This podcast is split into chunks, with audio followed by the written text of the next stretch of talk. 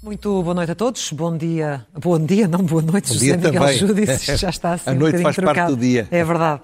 Mas nas causas de hoje, quero começar por falar eh, do debate sobre o Estado da Nação, porque considera que, apesar de tudo, era muito cedo para, para ter ocorrido esse debate. Pois lembra-se, na semana passada eu disse isso. Repare, o governo tinha tomado posse há três meses. Houve muita espuma, houve muita confusão, mas eles tiveram entretidos a, a- a debater o programa de governo, depois a, a debater e aprovar também o Orçamento de Estado. Portanto, tem de se fazer o debate, eh, porque está previsto, mas não havia nada, muita coisa muito importante para dizer que não tivesse acabado de ser dito com projetos para o futuro. Agora, talvez por isso, eu acho que este debate não foi o debate do Estado da Nação, foi o debate do Estado do Costa. Quer no sentido do Estado do Costa enquanto pessoa, quer no sentido do Estado que o Costa controla. E é nesse tema, é muito à volta disso que hoje, se me deixar, e deixa Sim, sempre, é simpática, vamos falar. Sendo que estes debates, como sabemos, beneficiam sempre eh, o Governo e o Primeiro-Ministro, Claro, em particular, as regras claro. do debate. Ora bem, e eu queria começar por um tema que foi, aliás, não me lembrava já com franqueza quando é que tinha ocorrido, mas no meu primeiro programa, aqui na SIC, em janeiro de Sim. 2019, surgiu a primeira Loucura Mansa, e a Loucura Mansa foi um livro do atual líder parlamentar do PSD, o Joaquim Miranda Sarmento. Tinha lido no Expresso uma notícia e desfilo, desfilo completamente. Ora bem, três anos mais tarde, o António Costa, que não anda a brincar em serviço e que tem gente para o ajudar nestas coisas, foi desenterrar esse livro e trouxe-o como um cartão de boas-vindas, dado ao, ao- ao homem com quem vai ter de se enfrentar de 15 em 15 dias ou de mês em mês, já nem sei bem como é que é, durante os próximos anos. Bom.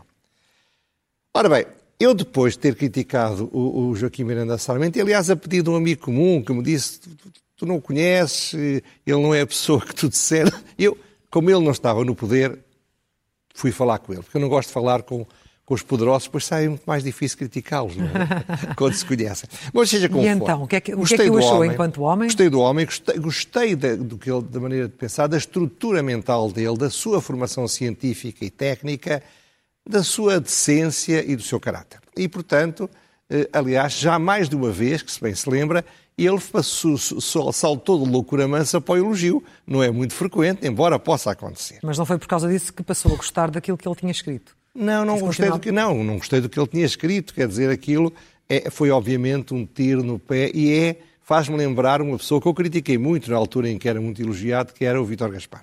Ah, sim. Ora bem, portanto há duas surpresas que aparentemente eu tive por causa disso. A primeira surpresa foi que Joaquim Miranda Sarmento não estivesse preparado para levar pancada do António Costa. Que é ingenuidade. É ingenuidade. Eh, eu, estava a ver no carro, ia no carro, por isso é que vi, porque também geralmente durante o dia estou a trabalhar, não tenho tempo a ver programas de rádio nem de televisão. Mas seja como for, como ia em viagem, estive a ver o programa, portanto não me apercebi do, do- do jogo facial. Agora, em primeiro lugar, não se ter. E Bom, mas fica lugar, aqui, uma, aqui na, na mesa, claro, e, e não ia certamente a conduzir. Para ver, para ver o programa. Não, ouvi, ouvi só. Ah, a ouvir, só, a ouvir. Pois, Sim. Portanto, não sei como é que foi a cara dele, mas disseram. Certo. Bom, segunda coisa, não, a minha outra surpresa é como é que ele, em três anos e meio, quando decidiu dar o passo para uma intervenção política ativa, não desarmadilhou aquela granada de mão que era o livro dele. Sim. Ele deveria ter tratado desse tema nas suas próprios modos, de acordo com as suas próprias regras e para explicar e contextualizar aquilo que aquele livro dizia. Seja como for, o António Costa entrou à canelada. Eh, à canelada, e porquê que eu digo isto? Porque ele disse que depois de receber o, o, o, o Montenegro, provavelmente porque tinha achado que não tinha estado bem neste debate por causa disto, disse que isto é como o futebol. Política é como o futebol. Quem não está preparado para levar canelada não se estabelece. Será, mas não nos esqueçamos que nos jogos de futebol as caneladas às vezes criam livres, por vezes até penaltis e até pode ser expulso o jogador que as dá. Agora, isso será visto pelo, pelo árbitro, que são os eleitores, não, não é por mais ninguém. Porque o problema é este. Vamos imaginar que o Miranda Sarmento é o inimigo público no mundo dos portugueses. Vamos imaginar que ele odeia com todas as fibras da sua alma as pessoas pobres que pagam, que pagam, que não pagam impostos, não ganham o suficiente para pagar, odeia quem trabalha na restauração. No fundo, é, é, é um verdadeiro monstro. Ou até pior do que isso, é uma espécie de encarnação do Vítor Gaspar. Hum. Vamos imaginar isso tudo. Só que o problema é que naquela tarde não era o debate do Estado do Sarmento que se estava a debater. Era o debate do Estado do país.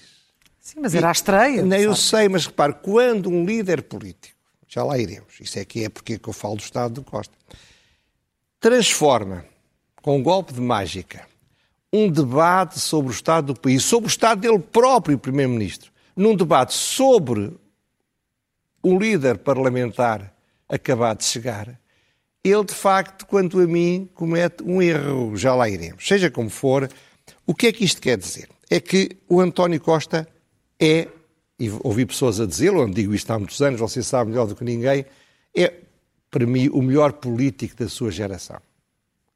Repare, ele conseguiu, pelas suas excepcionais qualidades, fazer coisas como esta. Transformar duas minorias fracas, uma em Lisboa, outra no país, em duas fortes maiorias. Sim. Ele transformou Zé Sá Fernandes numa, numa, numa flor para pôr na lapela. Ele trucidou António José Seguro. Ele reduziu o Bloco de Esquerda a um verdadeiro pindaricalho político. Transformou o PC numa velharia. Transformou Rui Rio numa inutilidade. E faz ao Marcelo dia sim, dia não, semana sim, semana não, aquilo que nós sabemos e do que às vezes temos falado.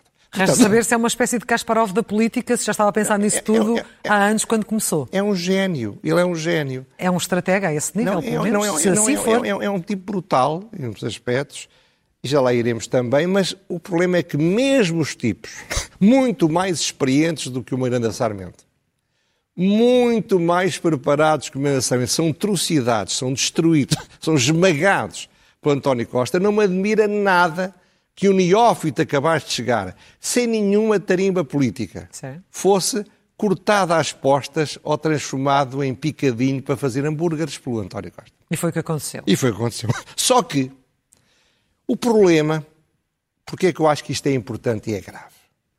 Porque um primeiro-ministro em maioria absoluta não é um primeiro-ministro em maioria relativa.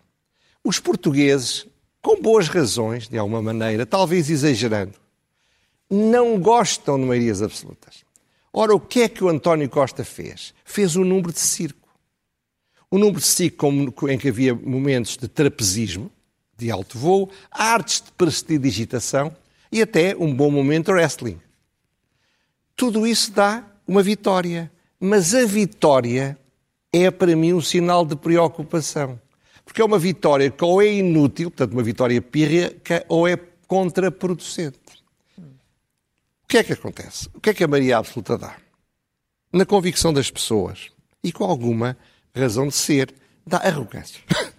É normal. Mas é a maioria absoluta que estas pessoas deram ao governo. Claro, mas as pessoas tornam-se arrogantes. Dão como É verdade. Mas quem, se torna, quem ganhou daquela maneira torna-se naturalmente arrogante. Eh, existe, exige um, torna a, passa a existir uma habilidade ainda mais excessiva, porque ele domina todas as cartas do baralho. Ele pode fazer o que quiser, na hora da verdade, se quiser pôr os pés em cima da mesa e vota por maioria absoluta. Uhum. Desenvolve a tendência para a frieza assassina, que é muito típica do António Costa. Uma autossuficiente, uma violência verbal. No fundo, a atração pelo abismo, que é o abismo do abuso do poder. Estas características são típicas de qualquer maioria absoluta. Eu era do PSD e durante 10 anos fui considerado um dos grandes críticos do Cavaco Silva. Tinha um, um, um não era um programa, mas tinha uma, uma coluna no semanário. E precisamente por causa deste tipo de coisas. Portanto, eu sei o que isto é. E volta a acontecer. Está a acontecer. Está a acontecer sem nenhuma necessidade. Eu uso muito o paradigma das baionetas, já é, não é? Agora vou sentar, falar das baionetas da maioria absoluta. Não se pode sentar em cima de uma baioneta da maioria absoluta.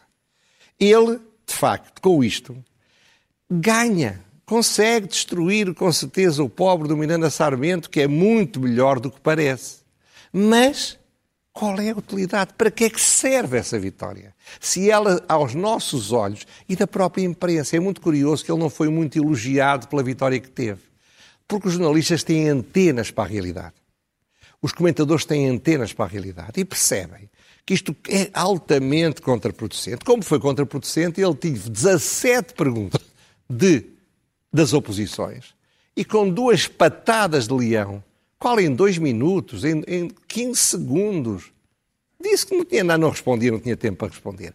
Isto é abusivo. É um sinal de total desrespeito pelas minorias. E tem como consequência também o esquecer-se, mas depois mais tarde se lembrar, que muitas dasquelas perguntas feitas desde o Chega ao Partido Comunista, passando pela Iniciativa Liberal, pelo LIVRE, pelo PAN, pelo PSD, e, já, e não sei se estou a esquecer de algum... E que não tiveram resposta. Tinham razão de ser, eram perguntas importantes.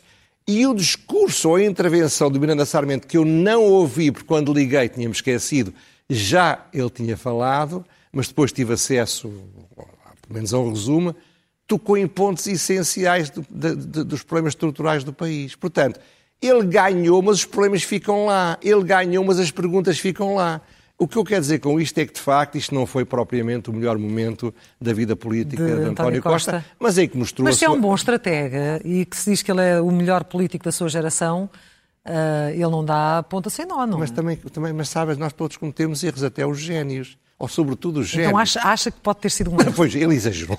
Ele, ele, alguém lhe pôs aqui lá à frente e ele, ele, não resistiu. Vou desfazer este tipo. É advogado, está a ver? Aquele eu, eu, como advogado, quando podia, mas tinha sempre o cuidado de pensar, eu estou aqui a falar para o juiz, não estou aqui a falar para o, para a testemunha ou para o advogado Sim. do outro lado. Sim. O excesso de sucesso, muitas vezes, é um insucesso. Vamos ver. E pode, pode turvar um bocadinho esse, esse olhar. Vamos avançar nos temas porque uh, tem aqui um novo tema. Uh, há duas semanas falou aqui do estado das florestas por causa dos incêndios. Fez também uma semana pergunta, passada também. Na semana passada sobre se o Estado não faz o que obriga os outros a fazer. E este foi surpreendido com um contacto. Pois, é? era a pergunta sem resposta. E tive resposta do Ministro. E a pergunta sem resposta, lembra-nos qual era? É, era? Era basicamente isto. O Estado que pune faz autos, castiga, obriga a gastar dinheiro a qualquer miserável, no sentido nobre do termo, pequeno proprietário que tem um ou dois hectares de floresta, faz o mesmo com ele próprio. Bom, o ministro mandou-me, foi muito gentil, mandou-me um e-mail e deu-me informação sobre o que está a ser feito pela GNR e que eu louvo, é positivo, sem dúvida. Só que não responde à minha pergunta. Porque é verdade que algumas câmaras tiveram altos, algumas juntas de freguesias tiveram altos. Mas não vi lá sinal de nenhum alto feito ao Estado enquanto proprietário no domínio, com o seu domínio privado ou não, de floresta. Sim. E vejam um exemplo que é exemplar. O Pinhal de Leiria, o famoso Pinhal de Leiria, que ardeu em 2017, lembra-se disso, como todos nos lembramos, tem 11 mil hectares, não é coisa pouca e é do Estado. Ora bem, eu, por acaso, fui fazer umas pesquisas e encontrei no Jornal Notícias de 26 de maio um resumo das alegações de um amigo meu, um grande advogado português, o Alfredo Castanheira Neves, que é o advogado do Presidente da Câmara de Castanheira de Pera. E ele, basicamente, foi dizer isto. Estão aqui as pessoas que aqui estão não são as que cá deviam estar. Porque referiu um conjunto de entidades públicas que falharam clamorosamente que são manifestamente responsáveis do estado em que estava aquela floresta e aos quais não aconteceu coisa nenhuma. Não foram chamados para ser arguídos e não tiveram sequer processos disciplinares ou quaisquer outros que os punissem pela sua, pela sua negligência. Ora bem, este problema é real, não é um problema que acontece nas florestas e acontece em muitas outras coisas. Eu vou-lhe dar dois exemplos que aconteceram na semana passada. Uma foi o atual presidente da Liga dos Bombeiros, foi o presidente da ASAI, portanto sabe do que fala, e numa entrevista ao Diário Notícias disse se calhar era bom que houvesse mais fiscalização ao INEM. E eu pensei realmente, se o INEM fosse uma entidade privada, tinha toda a fiscalização em cima deles por seus próprios erros. Eu não sei quais são os erros, não conheço o INEM, mas esta, isto demonstra que, de facto, o INEM, sendo público, não é fiscalizado. Segundo, Ou pelo menos não é tão fiscalizado quanto ele acha que deveria ser. Ouça, segundo, o público faz uma reportagem sobre o Algarve, ontem, creio eu, ou se ontem, e diz que a água que se perde na rede de distribuição do Algarve, portanto, na rede de distribuição perde-se água, e essa água dava para regar 40 campos de golfo. Ora, é extraordinário que esta rede é pública, que não aconteça coisa nenhuma relacionada com isto.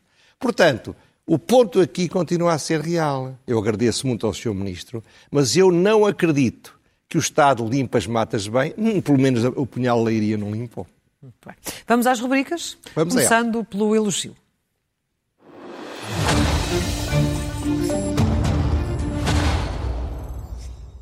Que é para? O elogio é para a Universidade de Coimbra. Eu já há tempos, há uns anos, critiquei duramente a, a, a, Universidade de Coimbra e o seu reitor por causa de uma, uma, uma, uma parvoíce relacionada com, com carne. Com carne, com Não sei carne, se lembra. sim, lembro aqui não há, mas podem comer ali ao lado. Bom, agora, na semana passada, estava em Coimbra e fui visitar o Gabinete das Curiosidades. Ah, sim? Que é uma espécie de espaço, vão agora aparecer duas fotografias, eh, criado no Museu da Ciência.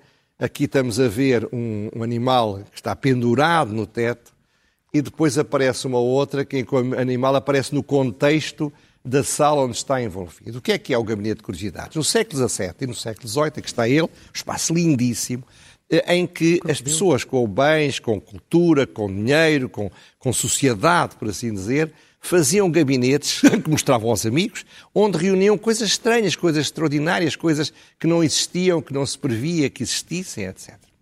Ora bem, o que é que fez o professor Paulo Trincão, que merece parabéns por isso, diretor do Museu da Ciência, fez um espaço onde recriou com mil objetos da universidade, tem um milhão de objetos guardados, um espaço que é um deslumbramento. Coimbra vale sempre uma viagem.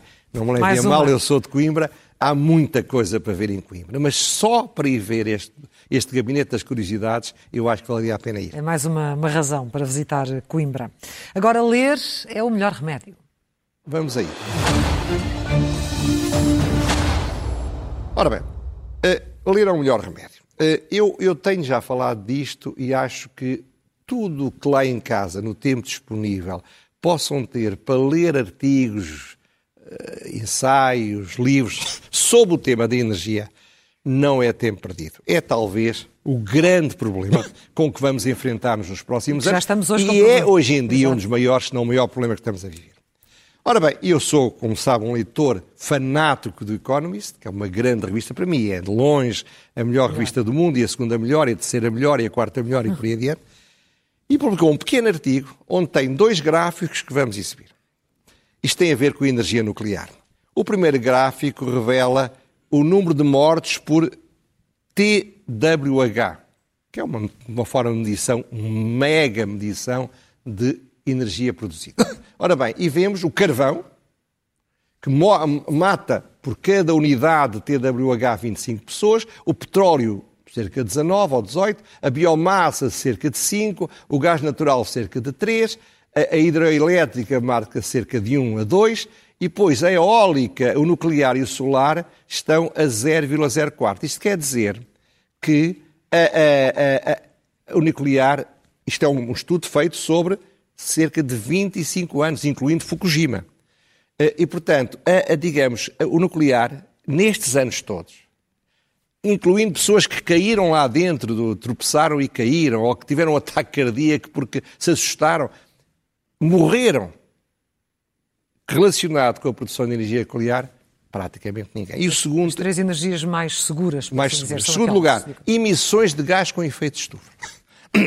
Vamos ver o mesmo gráfico seguinte, e então aparece o carvão por cada, salvo erro, por cada GWH, eh, produz 800 unidades eh, de, eh, de, de, gás com efeito de estufa, CO2.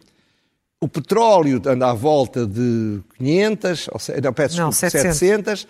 O, o gás natural anda à volta de 500. 450, a biomassa vai ali aos 200 eh, depois vem a hidroelétrica e o solar é mais, emite mais gás com efeito estufa do que o nuclear. Ora bem, porquê é que isto é importante? Porque não tínhamos ilusões, claro. Nos próximos anos, o grande combate entre o, o, o nuclear e o carvão. Se a Alemanha não tivesse ativado as centrais nucleares, não, não precisava agora ter ativado o carvão, como está a ativar. Portanto, ou há nuclear ou há carvão.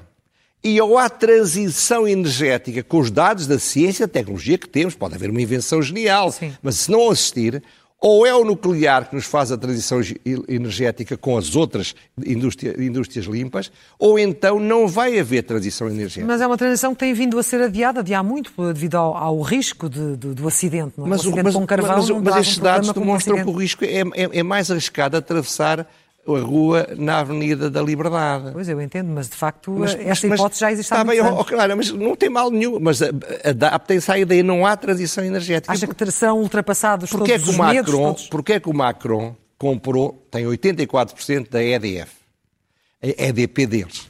Porquê é que ele foi comprar os 16% que estão no mercado livre?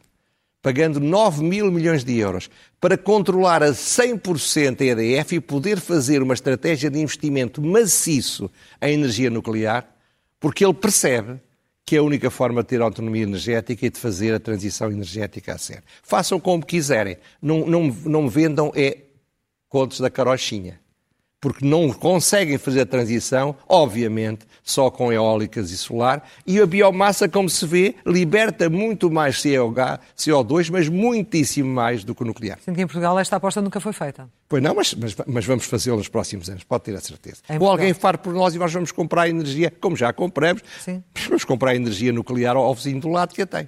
Que a tem ali a alguns quilómetros da fronteira. E, e vamos... junto ao Tejo. a seguir a pergunta sem resposta. Quero começar, quero, quero começar a fazer justiça a este jornal que vou falar. Se há jornal, há vários, mas um dos jornais que não é manifestamente uma longa-manos do Putin é o Observador. Nunca vi o Observador estar a fazer o jogo do Putin. Por isso, hoje de manhã fiquei surpreendidíssimo quando vi uma notícia que tinha sido publicada durante a noite, que não tinha autor, o que não é muito normal naquele jornal, em que fala de um bombardeamento que tinha ocorrido em Odessa no dia seguinte a assinar-se o acordo Sim. dos cereais, cujo título era Ataque em Odessa atingiu infraestruturas militares. Hum. E a notícia era toda ela, do ponto de vista da Rússia, a explicar que tinham só atingido iniciativas militares. Não fizeram o que fez aqui o Rogério, no, na SIC, nesse, ontem. ontem, em que ele explicou as várias teses sucessivas que a Rússia foi apresentando. Nada disso na notícia. Ora bem, isto para mim só pode ter duas explicações. A terceira é a incompetência mais absoluta. Uma é que foi o famoso Major-General Agostinho Costa que foi lá fazer o artigo. Outra acredito, é que traduziram do russo esta notícia. É evidente que isto foi, quanto a mim, foi alguém que plantou lá a notícia e por isso ela desapareceu entretanto. Eu não disse a ninguém que ia falar nisto, só você é que sabia, e no entanto você não foi falar ao observador, e portanto eles tiraram notícia durante o dia porque se aperceberam que tinham sido manipulados. Isto é, a manipulação existe e é preciso ter cuidado com ela. É preciso estar, pelo menos, Atento. uh, atentos. Estava. É? E é para isso que há jornalistas, uh, de facto. Finalmente, a loucura mansa.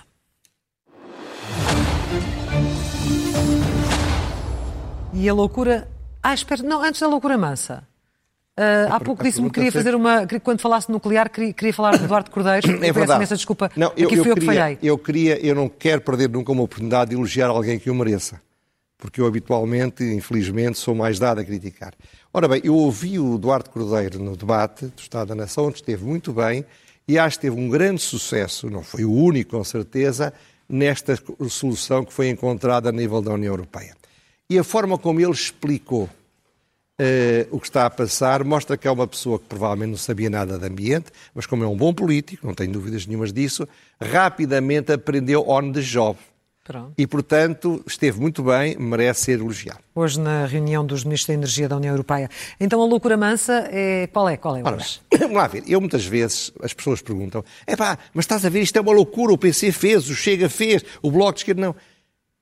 Quando um partido faz coisas que têm a ver com a sua estratégia, Aquilo que para mim pode ser loucura, eu tenho de aceitar que é, não é loucura. Está resultante de uma racionalidade própria daquela estratégia daquele partido. Mas tudo tem limites. Ora bem, muitas das posições avançadas por Chega, que me repugnam, com as quais eu discordo em absoluto, não surgem aqui como loucura avança, porque aquilo é deliberado, é racionalmente definido. Ora bem, mas o que ele disse há dias sobre imigrantes ultrapassa tudo. Não estou a dizer que seja a coisa mais grave. Mas também é deliberado, também é racionalmente Não, sei, mas, mas, é que é tão estúpido para ele. Porque, repare, imigrantes. Ora bem, este país foi feito pelo filho de um imigrante.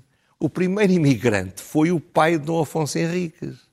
Ao longo da história, a vinda de pessoas que se tornaram portugueses nas mais variadas áreas foi um elemento essencial para revitalizar o próprio país. Veja a mulher de Dom João I. Eu, eu não sou ninguém, mas se não fosse um senhor Alarcão, que uma vez veio de Espanha, e outro senhor Júdice, que veio de Itália, eu não estava aqui a ter o prazer de estar-me a dirigir às pessoas lá em casa e já agora a aproveitar para desejar boas férias, porque este é o meu último programa. Sim. Portanto, mas, mas, esta questão do Chega está muito mais virada para a questão, para a questão também das minorias étnicas, não acha? Mas, mas, não, mas, mas é a mesma coisa. As minorias étnicas são o que está a, pôr em, a andar para a frente dos Estados Unidos. Veja o que está a passar no Reino Unido. Veja que o, um dos líderes, a primeiro-ministro, veio de uma minoria étnica. Como diz Israel, no século XIX, era judeu, uhum. o que era a minoria étnica mais atacada que existia nessa altura. Na altura em que ele era primeiro-ministro, havia pogromos na, na, na Rússia czarista, na Polónia, em países de leste. Portanto, os imigrantes são essenciais para este país. Nós precisamos de imigração. Que haja regras, que haja controle, que se evitem as máfias. Estamos todos de acordo. Sim. Mas o, o, o, o André Ventura não ganha um voto. Porquê? Porque a generalidade dos eleitores portugueses, todos nós conhecemos imigrantes a quem todos os dias agradecemos, desde os mais modestos que fazem coisas que os portugueses não querem fazer, aos mais sofisticados financeiros que vêm de fora. Lembra-se de, um, de um, professor de, de, que está na Áustria, que eu falei que também era filho de imigrantes. Portanto, acho que aqui foi uma loucura. Tudo o que é demais não presta. E aquela saída em bloco de Parlamento também foi uma loucura mansa? Não, eu acho que isso. Ou a guerra não, aberta eu acho, não, acho que o Santos, o Santos Silva também sabe mais a dormir que eu sei acordar. O, o, o, o, o Santos Silva faz isto para ter popularidade para ser candidato presidencial. Teve mal, toda a gente o disse, e portanto acho muito bem que ele reagisse. Aí eu acho que ele teve razão. Muito obrigada, José Miguel Judice. Então, e quanto a nós? Voltamos no dia 30 de agosto. Não se esqueçam, ainda é em agosto. Cá estaremos. Boas férias Boas para férias si. para todos lá em casa e voltar uma semana, um mês livres de mim vai ser muito repoussante. Vai poder descansar.